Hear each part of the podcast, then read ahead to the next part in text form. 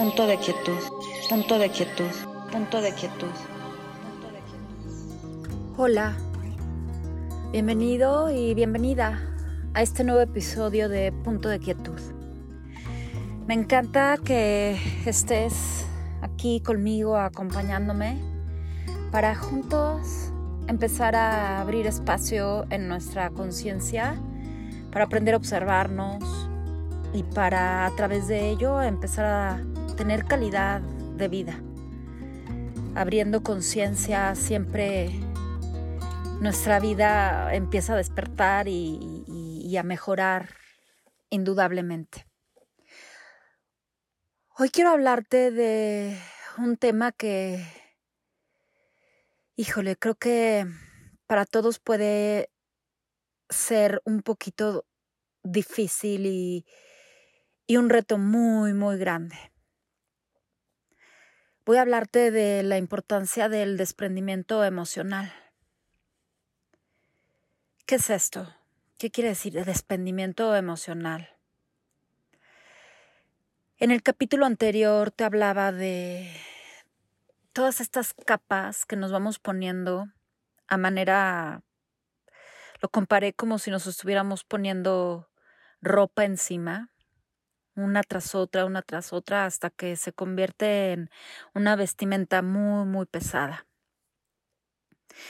Y justamente el desprendimiento emocional es empezar a quitarnos poco a poco cada una de estas capas de vestimenta que no nos corresponde. Es aprender a soltarlas, a dejar ir, a desapegarte. ¿Y cómo cuesta esto muchísimo trabajo? Porque vamos por la vida creyendo que lo que nosotros pensamos es lo correcto. Y la verdad es que no hay buenos o malos pensamientos en, o, formas de, de actuar. Simplemente cada persona es diferente. Imagínate en tu núcleo familiar, no sé, con tu esposo o tu esposa, tus hijos si tienes, con tu pareja o tus padres. Y obsérvate cómo en ese núcleo familiar muchas veces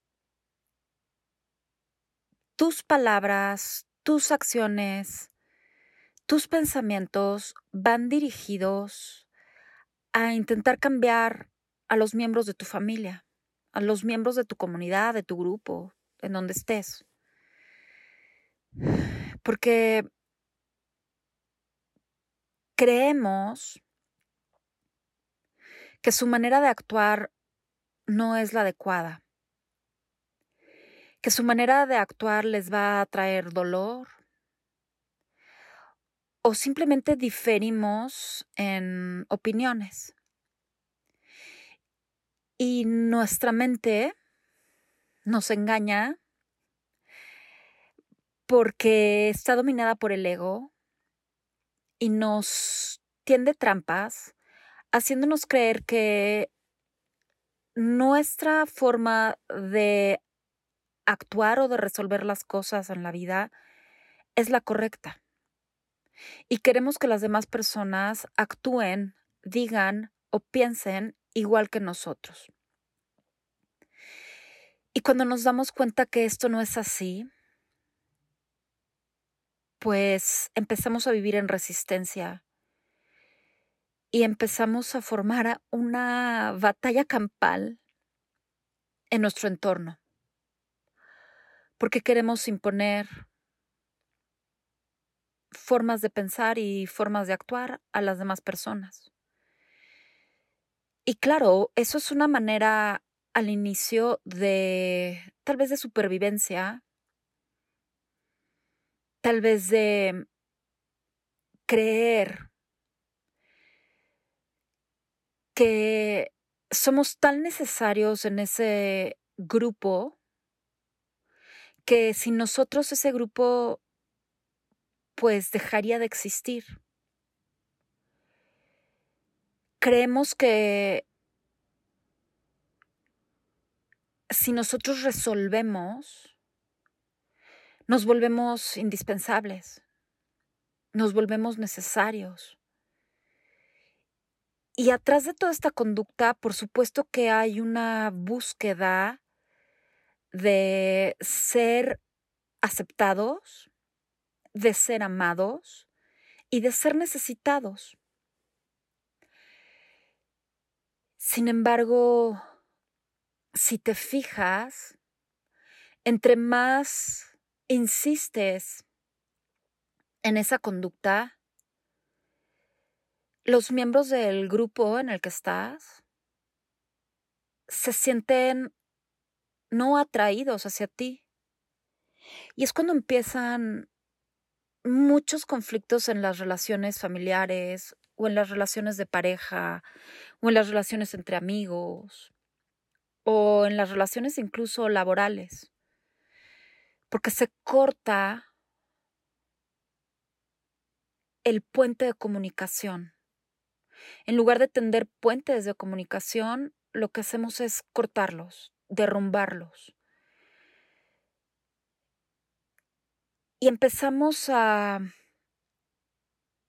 con nuestra ilusión del control, nuestra ilusión de, de pretender que somos tan necesarios, que sin nosotros nadie puede resolver, que nosotros siempre tenemos las respuestas, y que siempre estamos ahí para los demás ayudando o queriendo hacerlos cambiar en su punto de vista, vamos fracturando nuestras relaciones.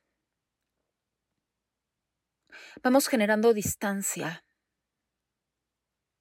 Pero sobre todo, vamos cargando con cosas, con emociones, con cosas que, que, no nos tocan, que no nos toca a nosotros resolver.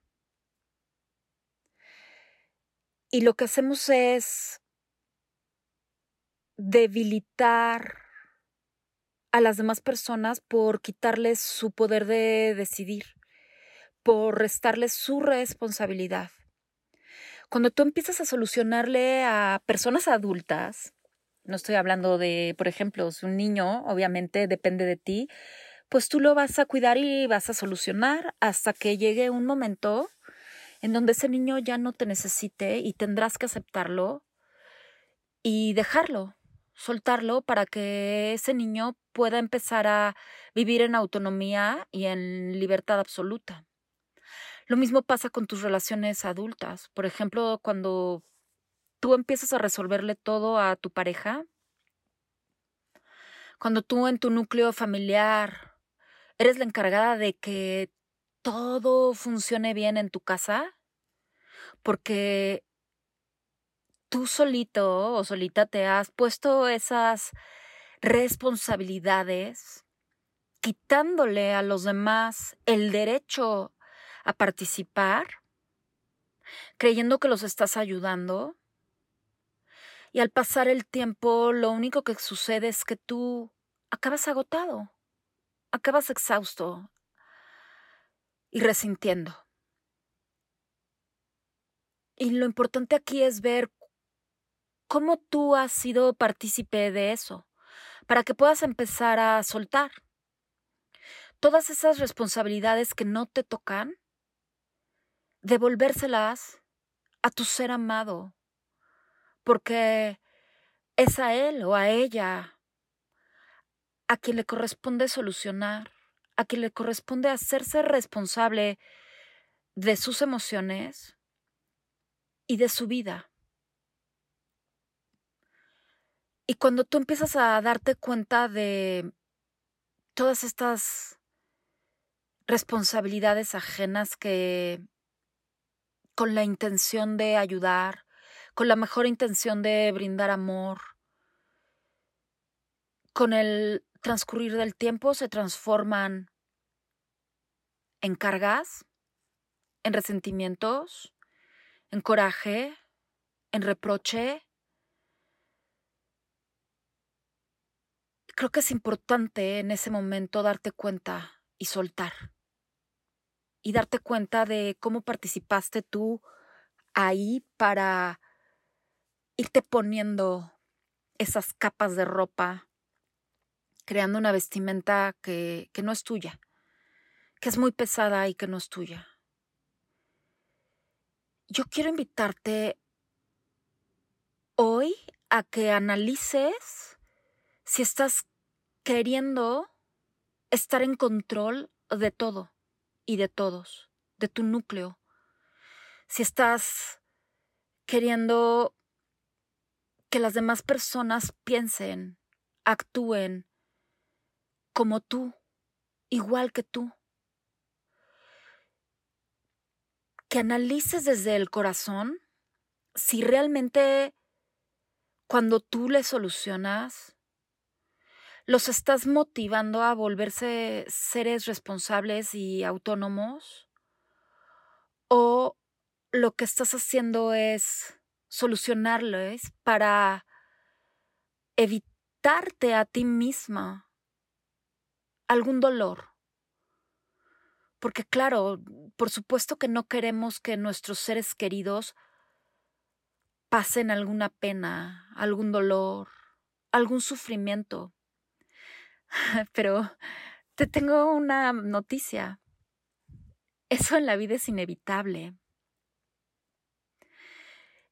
en la vida hay momentos increíbles y de felicidad y que esos los aprecias porque también hay el contraste con momentos retadores, difíciles y dolorosos.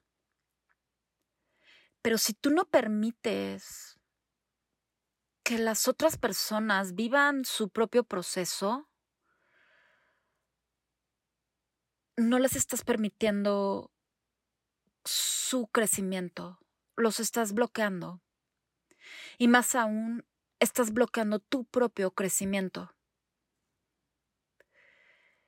Y estás generando a la larga emociones que no deberías de sentir hacia tus seres amados. ¿Por qué resentir a un ser que quieres? ¿Por qué generar relaciones de control si es alguien a quien quieres? es como muy contradictorio querer controlar a alguien que amas cuando el amor en sí es libertad. Obsérvate si eres la persona que quiere salvar a todos, si está para cubrir las necesidades de todos. Y si estás en este momento cansada, exhausta y resintiendo, porque entonces es momento de hacer una pausa y voltear hacia, ti, de empezar a desprenderte emocionalmente de las necesidades ajenas, de las emociones y de la conducta ajena, para brindarles a las otras personas la oportunidad de su desarrollo interno de su propio proceso y voltear hacia ti. Empezar a hacerte responsable de tu vida. Porque si has estado haciendo esto por mucho tiempo, te tengo la noticia de que mm, lo que has estado haciendo es vivir la vida de tus seres queridos o vivir la vida de esa persona a la cual le has querido estar solucionando todo y no has estado poniendo el foco en tu vida. Es momento entonces de ir hacia adentro, de hacer conciencia y de empezar a hacerte responsable de tu vida, de tus necesidades, de lo que tú viniste a este mundo a hacer. No de lo que tu pareja, tus hijos, eh, tu jefe, tus amigos, tus papás vinieron a hacer en este mundo. Ese es su proceso. Y creo que una manera de honrar el amor que le puedas tener a, esas personas que has querido controlar, que has querido salvar, que has querido evitarles el dolor, es permitirles crecer en libertad, soltando las riendas y dejar que ellos actúen. Y en la medida en la que vayas aprendiendo a desprenderte emocionalmente de los demás, vas a empezar a, a dedicarte tiempo a ti, a lo que tú necesitas, a escucharte, a crecer y a responsabilizarte por tu vida en todos los aspectos, en el aspecto de tu salud física, de tu salud mental y emocional, en los momentos de goce que te quieras dar, en momentos de socialización, en tu trabajo o en algo que te apasione. Y vas a empezar a cuidarte y a dedicarte tiempo a ti. Pero para poder empezar a hacer eso, es importante que vayas soltando, desprendiéndote, con amor, no siendo egoísta, simplemente dando libertad a los demás de hacer con su vida lo que quieran hacer. Es su responsabilidad. Y es tu responsabilidad cuidarte a ti. Te invito a que si hoy te sientes abrumado, te sientes agotado, estás con mucha carga de responsabilidades que en realidad son de otras personas, hagas una pausa, reflexiones sobre esto que te estoy diciendo. Si puedes, escribe. Y después empieza a practicar el desprendimiento emocional. Y la única manera de desprenderte es generando enfoque en ti misma, en tu vida, en tus responsabilidades, aprendiendo a filtrar, a observar qué de todo eso que estás viviendo sí es tuyo y qué es de otra persona.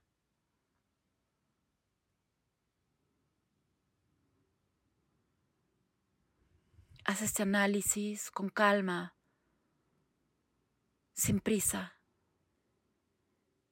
pero con mucha honestidad y aceptación. Verás cómo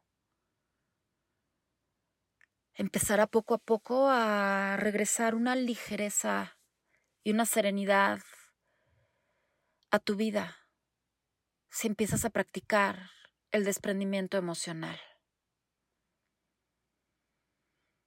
Te invito a que cerremos este capítulo con una respiración profunda a través de tu nariz. Y exhala a través de tu nariz.